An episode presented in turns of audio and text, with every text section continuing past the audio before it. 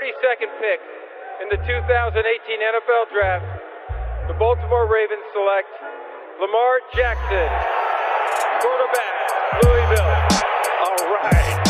Hey! Creativity. Number two, Derek Jeter. I love me some Steph Curry. Steph Curry is the greatest shooter in the history of basketball. Curry drive, scoop layup. Oh, beauty from Steph Curry. If I play basket, I could play with LeBron without a problem. And if they need help, I'll help them. Moore told us, and now we have an altercation. Alex Ovechkin pounding away on Andrei Svechnikov, who's down. That one right there made you the greatest player of all time.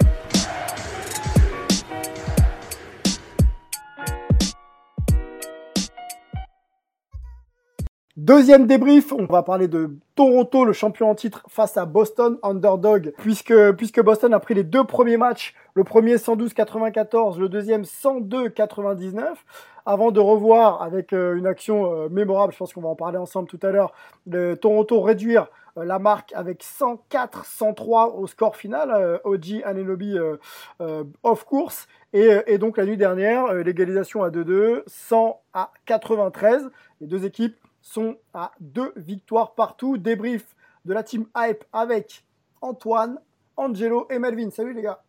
Salut, salut. Good evening, ladies and gentlemen. Euh, Il est toujours aussi Oh, chaud. il, est, il est- il est chaud, chaud, depuis il qu'il est est passé en Hongrie, depuis qu'il est allé faire, se faire masser en Hongrie, il est, il est- Il est ultra chaud. Tiens, bah garde, garde, garde le ballon, gars. Garde le ballon. Euh, tes trois points. Vas-y. Vas-y, débrief en trois points. Ce qui t'a marqué sur les quatre matchs. Bon, sur les quatre matchs, Il euh, y y a- il y a vraiment. Vu qu'on est trois, je vais me permettre de- de- d'aller sur des détails qui sont peut-être plus petits, mais qui sont pour moi très marquants. Balance, on va développer après. Alors, yes, euh, dernière possession défensive du match 3 qui aurait dû être euh, une victoire de Boston. Ok, Euh, Jason Tatum, what happened to your focus, my man? ok. Là-dessus, ça c'est le premier point. Deuxième point, euh, pour le match 4, euh, Serge Ibaka, facteur X.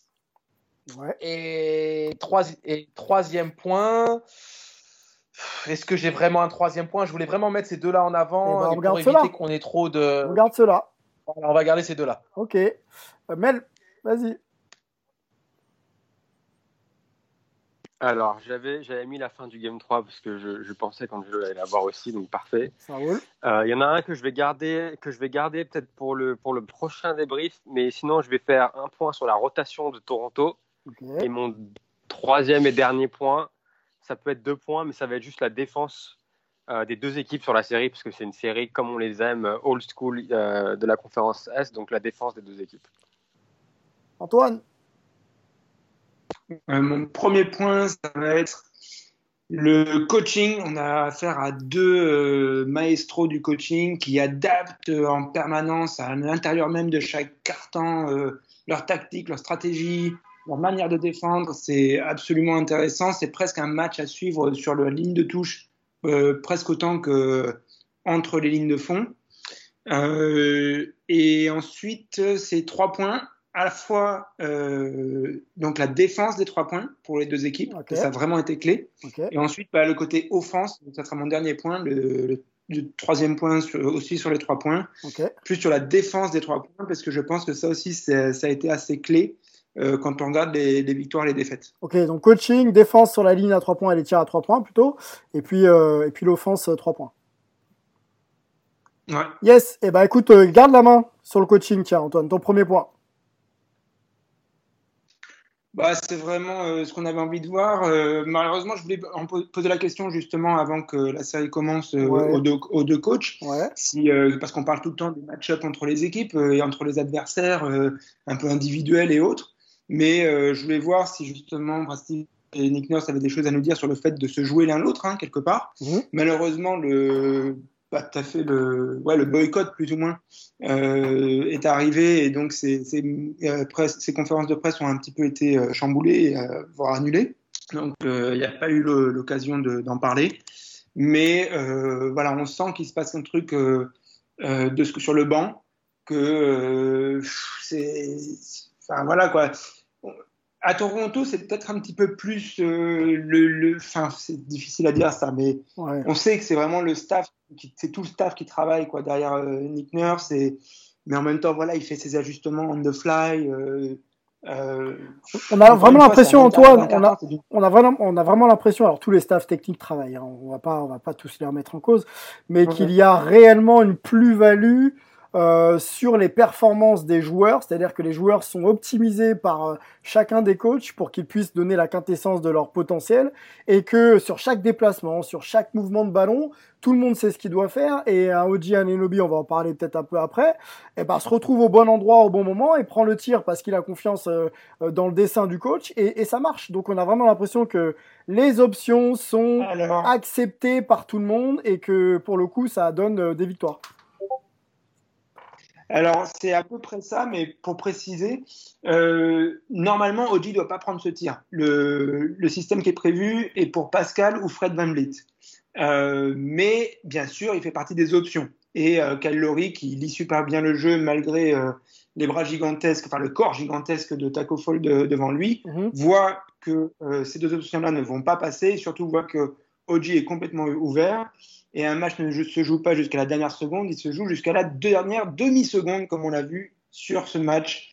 Euh, donc il, fait le bon ajustement. Par contre, hier soir, j'ai pu poser la question à Serge Ibaka sur ça, justement, le fait qu'il y a tout ce coaching derrière euh, qui leur permet de bien se préparer de match en match et de bien ajuster de match en match.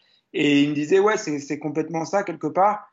Euh, nous, on n'a plus à, à penser quoi, sur le côté euh, stratégie et tout. Alors, bon, c'est- pas, ça ne veut pas dire qu'ils se mettent à exécuter comme des robots, Mhm. mais ils n'ont pas besoin d'être euh, un petit peu, euh, de perdre leur confiance là-dessus, ou de, de douter, ou de quoi que ce soit. Ils sont complètement sereins, ils font absolument confiance à, à leur coaching staff et euh, ils, se, ils se préparent à suivre la stratégie, à faire les ajustements qui sont demandés euh, on the fly, encore une fois, en plein match, quand, quand ils sont demandés.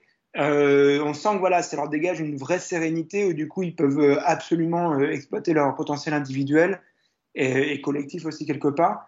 Euh, mais voilà, ça, ça leur apporte cette, euh, cette solidité quelque part. Et du coup, c'est pas étonnant dans le contexte que tu décrivais, avec juste cette demi-seconde où ils peuvent se retrouver morts, hein, parce qu'à à 3-0, en gros, c'est quasiment fini. Ils, voilà, ils arrivent à exécuter comme ça autant la passe que le tir d'Oji. Voilà, c'est très, très, très, très, très fort. Très, très, très, très fort ce qui, ce qui se passe. Euh, J'ai moins eu l'occasion de discuter avec les gars de Boston. Euh, mais voilà, il y a, il y a quand même ce, ce, ce truc de Brad Stevens aussi, d'être un, un vrai ajusteur, d'être un. Ouais. Peut-être il a dans le match que, euh, que du côté de mais euh, voilà quoi. Il a très très bien préparé cette série, on l'a vu, hein, parce qu'ils ont, ils ont quasiment gagné les trois premiers matchs, hein, euh, même si le deuxième aussi était serré. Euh, on avait quand même plus l'impression que c'était Boston qui déroulait son basket et que Toronto essayait de, voir ce qu'ils allaient pouvoir faire. Euh, là, j'ai hâte de voir. Ça va vraiment le match 5, le match 6, euh, s'il y a un match 7, vraiment regarder ce qui se passe du côté des coachs, même si vous n'êtes pas à la base passionné de coaching, de tactique, de stratégie et tout. C'est peut-être l'occasion justement de s'y mettre. Euh, très, très intéressant de ce côté-là. Euh, Mel, on va, on, va, on va aller sur ton point défensif, les rotations défensives de Toronto. Et, euh, et, euh, et Antoine, tu pourras alimenter avec ton point aussi défensif sur, sur la ligne à 3 points, en tout cas la- les prises de tir à 3 points. Tu voulais, euh, Mel, donc, évoquer les, les rotations défensives de Toronto. Alors, je voulais pas évoquer les rotations défensives, je voulais juste évoquer la rotation de Nick Nurse parce Nick que c'est un point qu'on peut aborder parce que ça fait partie du ça fait partie un peu du bah, du coaching et je pense qu'on peut aussi parler de la, de la- de la défense dans la foulée. La rotation de Toronto, c'est surtout que et on le voit et c'est assez euh, intéressant parce qu'on a d'un côté euh, Nick Nurse qui joue ses, ses cadres euh, quasi 40, plus de 40 minutes par match. On, on l'a vu lors du dernier match hier où euh, il y a euh, Laurie, Van Vliet et Siakam qui jouent toute la deuxième mi-temps, par exemple. Et dans l'autre série, où on a euh, notre ami euh, MVP, futur double MVP Giannis qui, qui joue entre 30 et 35 minutes. Mhm. Et malgré le fait que, euh, que, bah, que Milwaukee euh, soit en train de jouer sa vie. Bref. Donc c'était juste sur ça, en fait, sur la rotation, parce que à un moment donné, même si les Raptors ont l'habitude et les cadres ont l'habitude de jouer de longues minutes. Euh, est-ce que ça va pas, justement, quand on va avancer sur les matchs 5, 6 et je l'espère 7, euh, est-ce que ça va pas avoir un impact justement sur, les, sur le résultat de la série? Donc c'était juste, c'était juste ça mon point sur la rotation. Après, sur la défense, c'est vrai que c'est une c'est une série. Enfin, je pense que c'est la série qu'on attendait tous avec impatience. Et pour l'instant, ça, pour, pour l'instant, on a ce qu'on voulait, quoi. Hmm. Exactement. Elle tient, elle tient ses promesses, comme le disait, euh, comme le disait Antoine. On a un jeu de, une partie d'échecs entre Nurse et euh, et Stevens, et euh, on le voit déjà rien qu'au au, tout début sur. je pense dans les grandes lignes défensives, par exemple pour Boston, il y avait un aspect, je pense principal, c'était de, de, ne, de, ne, donner aucun, aucune transition à, Toronto, parce que Toronto est l'une des meilleures équipes de la ligue en transition. Et sur demi-terrain, ils ont un peu plus de mal. Et du coup, pour faire ça, ils essaient de, ils, ils essaient de ne pas perdre beaucoup de ballons. Et deux, ils vont quasiment pas au rebond offensif. Le seul qui va au rebond offensif, c'est Tice. Euh, et parfois Marcus Smart euh, qui arrive à en prendre un ou deux. Mais généralement, ils essayent tous, la consigne, c'est tous de revenir en défense pour vraiment stopper les contre-attaques et les transitions de Toronto. Mhm. Et de l'autre côté, on a un nurse qui, euh, bah, qui comme, comme à son habitude, on en avait parlé quand on, avait quand on parlait des, du vote pour le, pour le coach de l'année, c'est-à-dire que il tente énormément de, tactiques de schéma défensif et du coup pour l'attaque adverse c'est difficile de savoir ce, qui va arriver. C'est-à-dire par exemple lors du dernier match il me semble qu'il a, eu une, séquence où il est passé de zone 2-1-2, après il est passé en, en indive, après il est passé en box and one, après il est passé en triangle et deux. Et il n'arrête pas toujours de faire ça, et en particulier sur la zone, c'est ce qui leur a permis un peu de rester dans le match euh, sur le match 3, euh, où Boston a vraiment, vraiment eu du mal sur la zone. Et d'ailleurs, c'est sur toute la série, c'est euh, ils ont vraiment du mal face à la zone de face à la zone de Toronto. Et Nurse a le nez pour savoir quand la quand, la, mettre. Mm. c'est très très épisodique, mais c'est mis, mis quand il faut, c'est clair. Bah, c'est ça, et, c'est, je pense, dans le, dans le, but de surprendre, parce que ils savent très bien, et je pense que Boston et Stevens travaillent pour pouvoir attaquer la zone, mais ils savent jamais vraiment quand ils vont sortir la zone, et ils changent toujours un peu de, tactique sur sa zone, donc c'est assez. Euh, ils savent vraiment pas, je pense, sur, sur, sur quel pied danser. Euh, et je pense qu'on l'a vu aussi, je sais qu'Antoine voulait, voulait aborder les, les, tirs à trois points, la défense des tirs à trois points, comment, comment Toronto, par exemple, s'est créé des meilleurs tirs à trois points lors du match. Euh, lors du match 4 et la, la façon dont ils ont réussi justement à, s'ajuster par rapport à la défense de, euh, de Boston en utilisant Gasol et Ibaka, comme le mentionnait Angelo en, Factor X, pour soit prendre des tirs, alors plus pour Ibaka, mais aussi utiliser Gasol en sorte de plaque tournante, hein. en sortie de pick and roll, qui mmh. va ouais, qui pose des écrans pour trouver des. Alors pareil, il y a un peu, un peu pareil que pour la défense des Clippers. Euh, Tice généralement est assez bas, donc du coup, euh, Laurie et, et Van Vliet peuvent ben, rentrer dans leur tir à trois points assez facilement. Et s'il vient un peu plus haut, il y a tout de suite la petite pocket pass pour, pour Gasol qui soit arrive un peu à finir au cercle, du moins à fixer, et qui transfère tout de suite de l'autre côté pour trouver euh, Anunobi ou pour trouver Siakam. Euh, donc c'est vraiment, vraiment une partie d'échec. Alors les gars, on, on avance, j'ai encore trois points, je voudrais donner la main à, à Angelo. On va reparler de la défense avec toi, Antoine, euh, parce que c'est effectivement un point clé dans cette série. Il faut pas qu'on passe à côté. Euh, Angelo, tu voulais mentionner toi Serge Ibaka, mais avant Serge, euh, on va aller sur cette fameuse séquence avec Oji Anelobi, donc qui prend le tir de la gagne dans le corner gauche à, trois points. les gars, c'est quand même, Antoine, tu l'as dit tout à l'heure, une action qui n'était pas dessinée sur le papier on, a Takofal qui est censé gêner une remise en jeu. Takofal, je ne sais pas combien, il mesure euh, plus de 20, de 20, je crois. Et avec les bras levés, c'est compliqué. Kylori qui fait la remise en jeu passe l'obé, les gars, à l'opposé, euh, corner opposé. Donc c'est une passe, a priori, qui met du temps à arriver.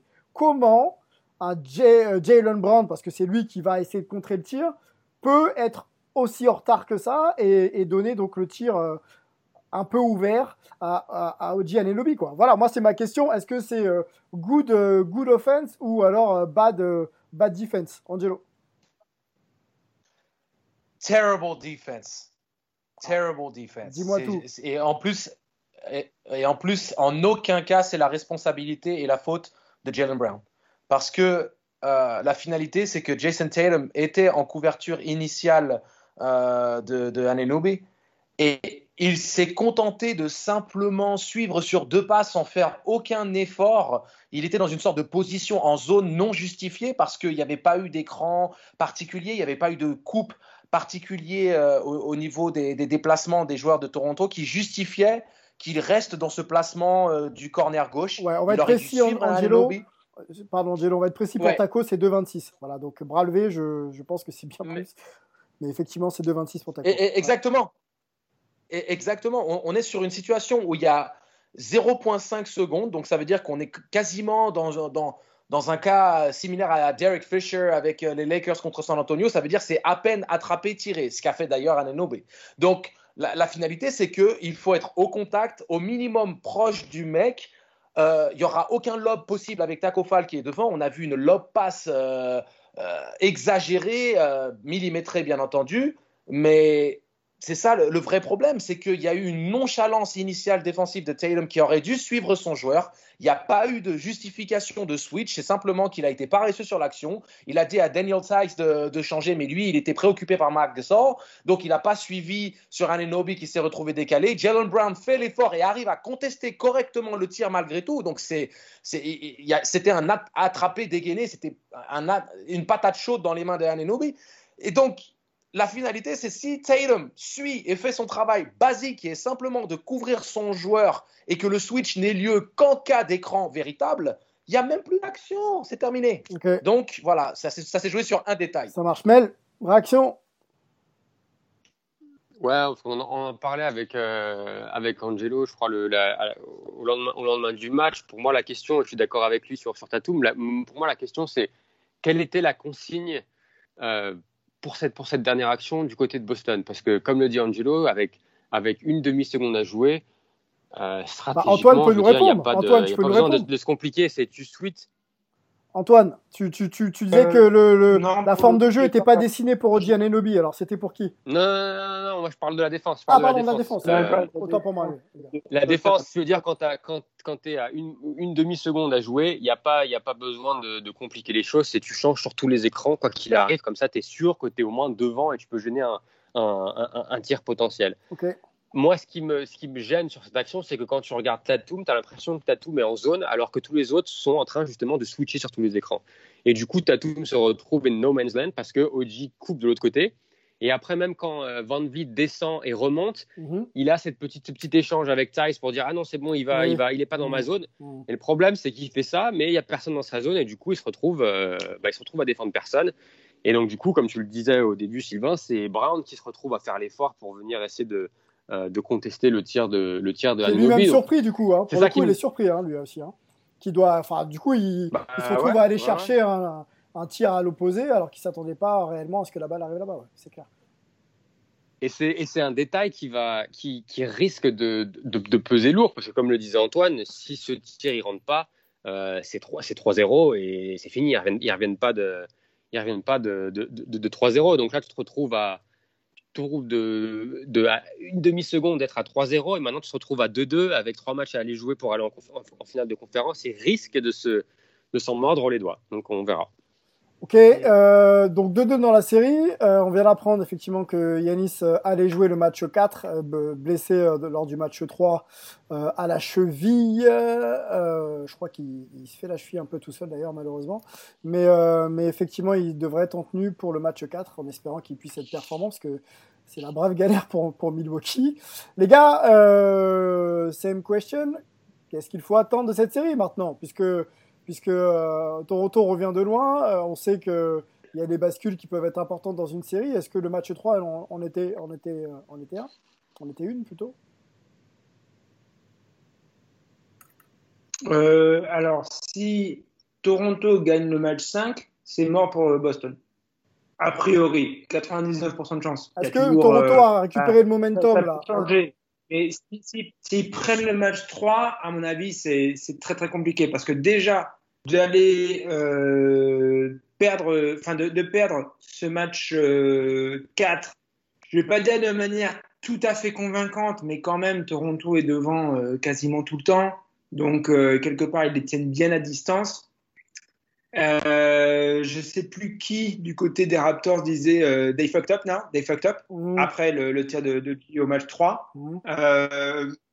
Il va vraiment, vraiment falloir qu'il. C'était déjà très compliqué que ce soit pas aller chercher ce match 4, même s'ils en avaient euh, d'avance. Euh, à mon avis, ça devient. Voilà, ça risque de faire euh, ce qui s'est passé euh, l'an dernier quand Toronto perd les deux premiers face au, à Milwaukee et derrière ils en enchaînent 4. Parce que quelque part, ils arrivent à te, à te tuer psychologiquement aussi à un moment, quoi. Donc, et, et puis surtout, ils t'ont appris, quoi. Mmh. C'est- Encore une fois, ce, ce coaching de nurse et ce, ce travail du coaching staff, de, une fois qu'ils ont chopé tout ce que tu pouvais faire, ils peuvent te contrer à chaque fois et ça devient euh, épuisant pour une équipe. Je voulais insister sur euh, la défense Ouais. à trois points parce que normalement Toronto, c'est une équipe qui laisse beaucoup beaucoup shooter à, à trois points, Euh, un peu comme les Bucks d'ailleurs. Mais là, pour le coup, ils les laissent plus shooter là où ils veulent. Ils les laissent shooter à certains endroits euh, qui leur sont moins favorables, dans des positions qui sont moins favorables, avec une forme de défense qui leur est moins favorable. Et du coup, on se retrouve avec Jason Tatum 1 sur 6, Marcus Smart 1 sur 6, Kemba Walker 1 sur 6, et la palme, euh, Jalen Brown 2 sur 11. On notera quand même que les deux, il les a mis en fin de match, qui a quand même un petit peu aidé Boston à peut-être y croire euh, dans le finish. Mmh. Euh, mais du coup, ça donne un 7 sur 35, 20%.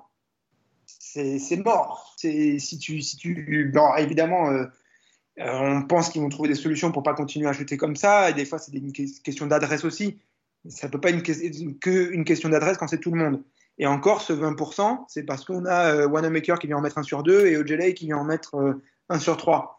Euh, voilà. Ils savent maintenant, Toronto, que si Boston rentre à ces trois points, c'est pas jouable. C'est pas jouable. Ils n'ont pas euh, Bah, ils ont... un, un pivot. Ouais, voilà, ils ou ont pas un poste 4, quatre, ouais, euh, exactement. Rossière, tu Mmh, vois. mmh. Euh, ils commencent à sortir ça. Je me demande d'ailleurs s'ils ne le sortent pas un petit peu trop tôt. Quoi. Le fait qu'ils se soient retrouvés euh, 0-2, qu'ils n'étaient pas loin de passer à, à 0-3. Euh, Peut-être qu'ils gardaient un petit peu ça pour plus tard dans la série. Donc à voir si justement Brad Stevens arrive à trouver des solutions.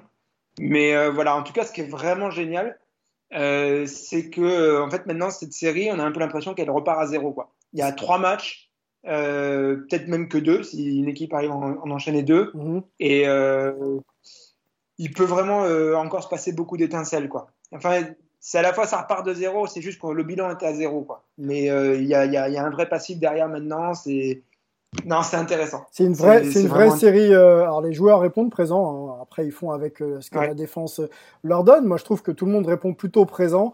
Euh, Kemba, etc. Et, et- et par contre, les coachs sont, sont, sont vraiment les, les, les principaux leaders euh, de, de ces séries. Quoi. Ils sont clairement en train de s'adapter, de s'ajuster et de se rendre la balle. Et c'est ça qui rend cette série vraiment très propre. On va regarder le match euh, 5 et Euh, 6 avec. euh, avec... Ouais, vas-y. Ouais, De l'autre côté, Toronto avait besoin d'en mettre euh, des trois points. ouais. Alors, ils font pas un, un super pourcentage quand tu regardes la globalité. Ils sont à 38,6. Mais ça, c'est euh, grâce à notre ami euh, Pascal qui est allé faire. euh, il va vraiment falloir qu'il arrête ça. sur euh, 10, un- 2 un sur 10. 2 sur 13. 2 sur 13, 13,4%. Parce que sinon, Mmh. tu as OG qui est à 2 sur 4.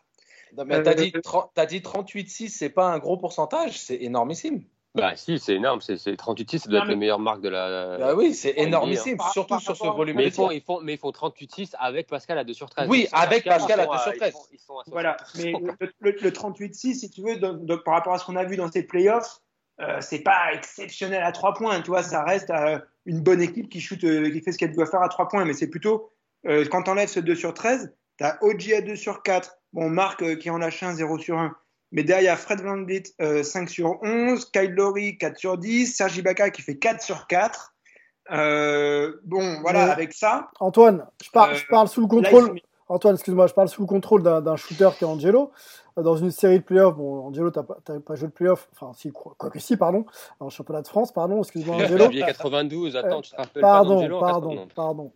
On sait très bien que les ajustements se font et qu'avec la fatigue et, et l'influence tactique des coachs, les, les, les, les- pourcentages peuvent, peuvent chuter parce qu'aujourd'hui, les coachs euh, euh, savent où trouver les, enfin, où t'empêcher d'aller dans ta zone de confort et que quand tu es en playoff avec la fatigue la répétition des matchs, euh, les, les, les, pourcentages euh, sont plutôt amenés à, à, chuter, non, Angelo, Angelo ouais. ouais. Non, mais tout à fait. Ah, ah, et, et, pour info, toutes mes statistiques ont toujours été en hausse quand il était playoff time. Donc sachez-le, hein, je tiens à faire le disclaimer. Okay. Hein? Put some respect on my name. okay. Non, mais euh, de, manière, de manière plus sérieuse, euh, et ça va aussi en fait répondre à la question que tu poses. Moi, qui sera ma dernière. Après, quand je regarde, ok, moi quand je regarde le jeu proposé par Toronto en comparaison à Boston, on a un Carl Lowry qui est, qui est impérial dans la maîtrise, dans les décisions, qui joue juste, et on a à part Siakam qui s'est déchiré, toute l'équipe qui joue juste. Donc, tu as, une globalité, une sorte de maximisation du potentiel de Toronto en l'état actuel, alors que j'ai tout de même la sensation que Boston joue vraiment en dessous de ce qu'ils peuvent proposer. On a Tatum à 1 sur 6, Smart à 1 sur 6, Kemba à 1 sur 6, Jalen à 2 sur 11, et ils sont à, à, à, deux possessions. Ils viennent mourir à deux possessions, et ils avaient euh, le ballon pour revenir à, une possession en fin de match. Donc, pour moi, à un moment donné, je me dis quand même que le jeu proposé par Toronto, où ils gagnent à l'arrache sur le match 3, qu'ils n'auraient jamais dû gagner s'il y avait eu juste une concentration euh, globale et que Tatum n'est pas ce brain fart qui a coûté le match pour moi à Boston. Derrière, euh, dans quel état d'esprit aurait abordé Toronto le match 4, on ne sait pas, sachant qu'ils gagnent le match 4 sur une, une, faillite totale des Celtics. Donc pour moi, je donne tout de même un avantage aux Celtics parce que c'est compliqué de conserver toute une équipe en dessous. Et euh, Kemba, il est en dessous de ce qu'il doit donner depuis le début de la série. Il fait un match à 27 points grâce au lancer franc, mais pour moi, comparé au match 1 et 2 et, et, au match 4, il est tout de même en dessous de ce qu'il doit donner en étant un meneur All-Star. Mm-hmm. Et tu as Jalen Brown et, et, tout le reste des, du Big Four au niveau des arrières, euh, de, parce que maintenant on met Smart à la place de Gordon, donc c'est le Big Four pour, euh, pour Boston. Euh, pour moi, quand même, à un moment donné, il faut, il faut aussi prendre conscience que Boston, en étant défaillant total, grâce au coaching de Stevens, bien entendu, mais en étant défaillant, ils arrivent à rester au contact et à potentiellement gagner tous ces matchs. Donc, le Game 5 est déterminant et je suis d'accord avec Antoine là-dessus. Mais pour moi, je, continue à donner l'avantage à Boston. Je ne les vois pas perdre trois matchs d'affilée, sachant qu'ils ont été dans, le trou complet. Ok, les gars, merci beaucoup. On se donne rendez-vous euh, pour euh, un prochain débrief. On va aller en conférence Ouest avec euh, les Lakers un petit peu en galère face aux Rockets et puis on, suivra bien sûr les, les, séries en cours. Tous les deux matchs, hein, tous les deux matchs, on reviendra vers vous avec une bonne vingtaine de minutes de débrief sur les points clés. Les gars, bonne journée, euh, New York, SF et Paris, et euh, on se dit à très vite. Ciao.